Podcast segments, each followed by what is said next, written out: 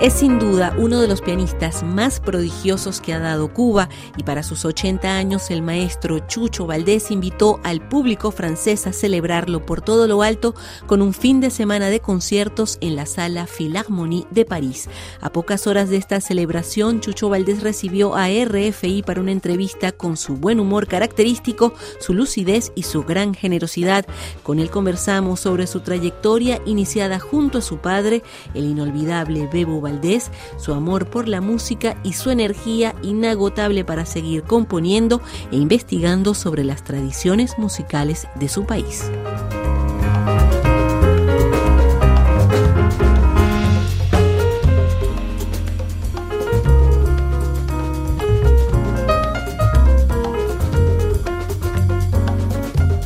Chucho Valdés, muchísimas gracias por estar nuevamente ante los micrófonos de Radio Francia Internacional, medio francés que transmite en español para toda América Latina. Estoy muy contenta de verlo nuevamente por aquí.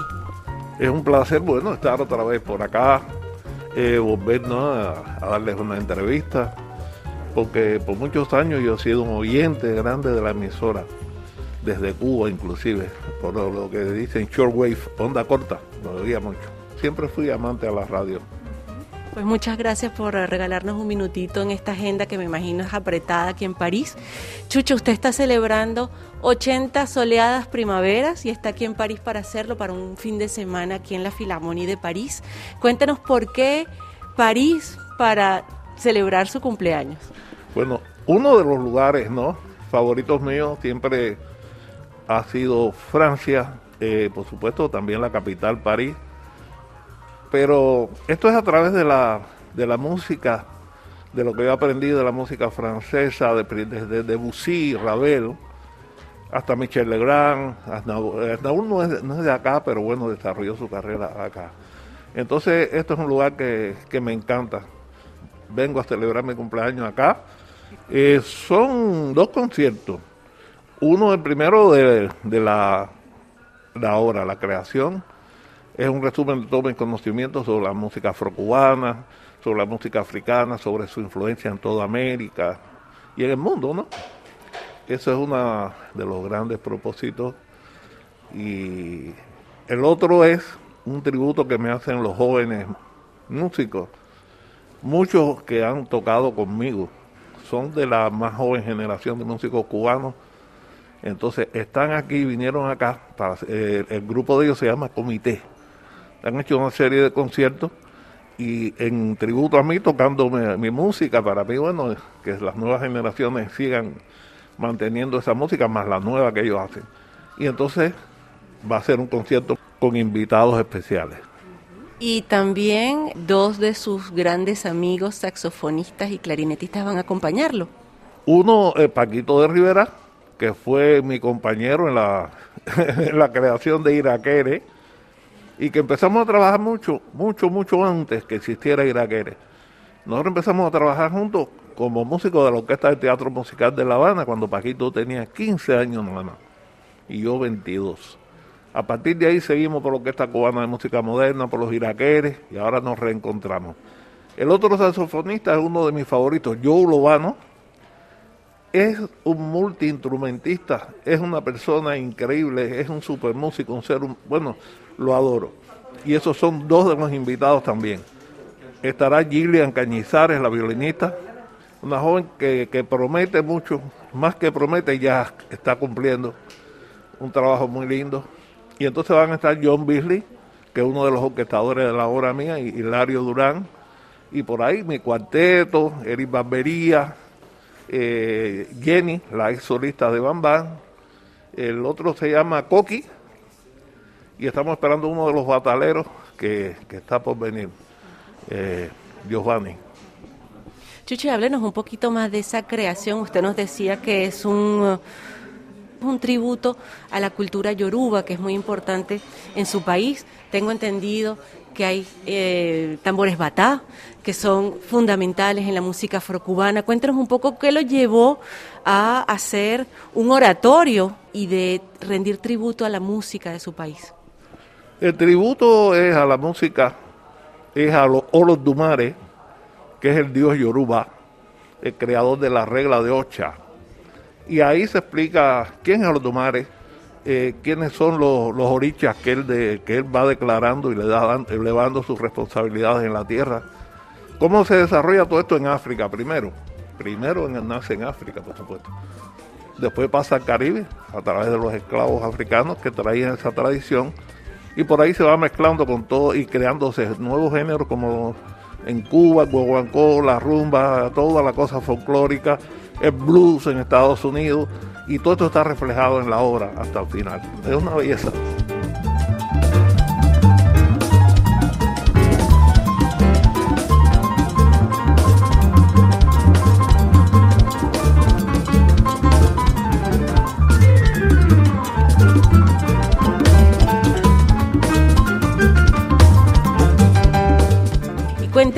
Usted que ha incursionado en tantos géneros, no solamente en la música tradicional de su país, el Latin Jazz, eh, recientemente lo vimos con Sima Funk, haciendo funk eh, con mezcla de música latina.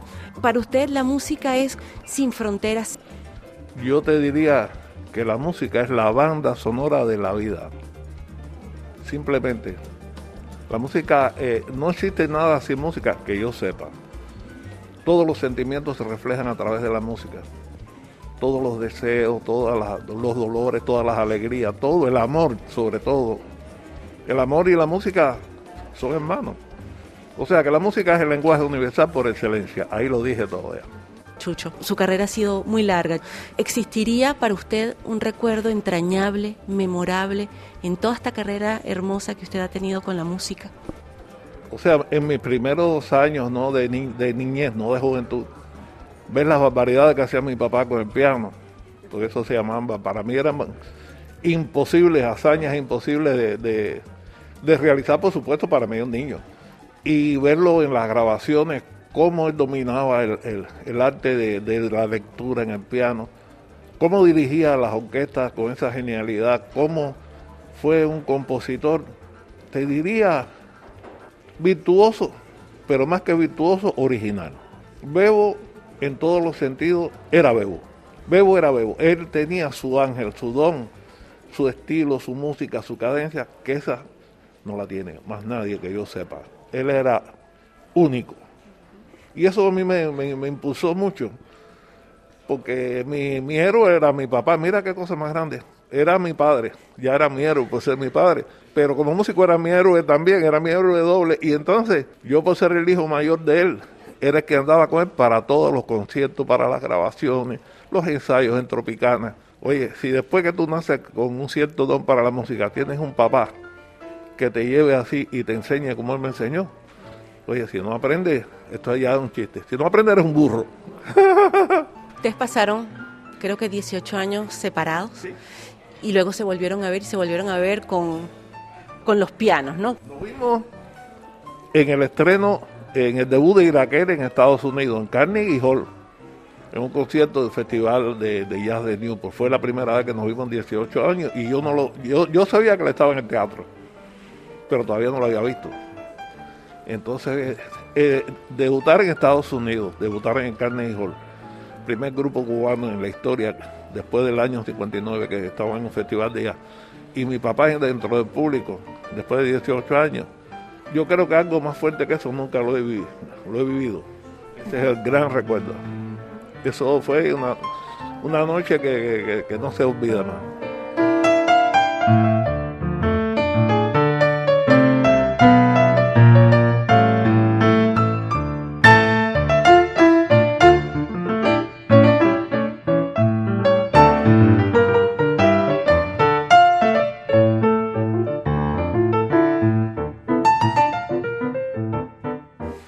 Ya no vive en Cuba, pero sigue haciendo proyectos, eh, siempre yendo a Cuba, tocando con otros músicos. Para usted, ¿su ancla está en esa isla? Eh, yo no vivo ya en Cuba desde el 2010. Fui para, para Benalmádena, provincia de Málaga, cuando mi padre se enfermó, que ya tenía una avanzada y se enfermó, y entonces nadie mejor que su hijo mayor tenía que estar a su lado, hasta que definitivamente se, se me murió falleció. Y después vine para la Florida a hacer mi carrera en Estados Unidos y la ha ido desarrollando muchísimo, gracias a Dios, eh, con buena salud y, todo me ha ido súper bien. Sí he visitado a Cuba en, en ocasiones para hacer algunos trabajos, para grabar, pero ahora en este momento mi mundo musical, en este momento está en el mundo, no en Estados Unidos ni en Cuba. Eh, dice, dice Martí, ¿cómo es que, que decía Martí? Yo vengo de cualquier parte y hacia todas partes voy. Pero el músico realmente no vive en ningún lado, vive en un avión. ¿Qué está pasando en este momento en Cuba? ¿Lo sigue? ¿Lo sufre? ¿Lo vive? es muy triste lo que estamos pasando, o lo que están pasando en Cuba, porque ahora mismo yo no estoy ahí. Pero lo que veo es triste, es doloroso, es contraproducente y la verdad que nunca pensé que pudieran pasar cosas como, como las que, cosas que pasan y están pasando.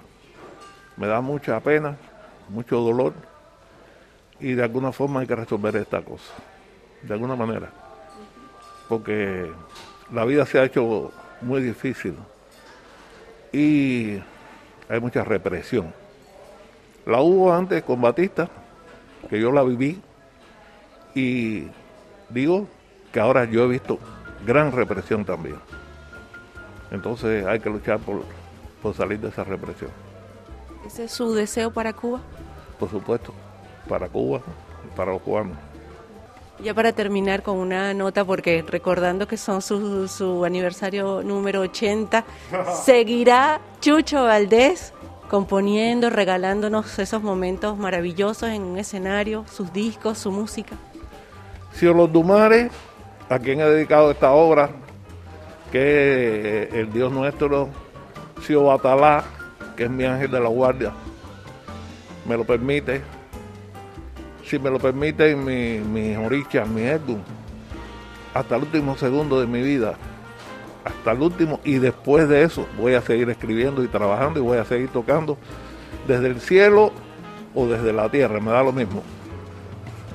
Muchísimas gracias, Chucho Valdés. Perdóname que me ría porque las cosas mismas que yo digo me da risa, ¿no? Ay, Dios mío, bueno, muchos besos para todos y, y nada, seguimos en contacto.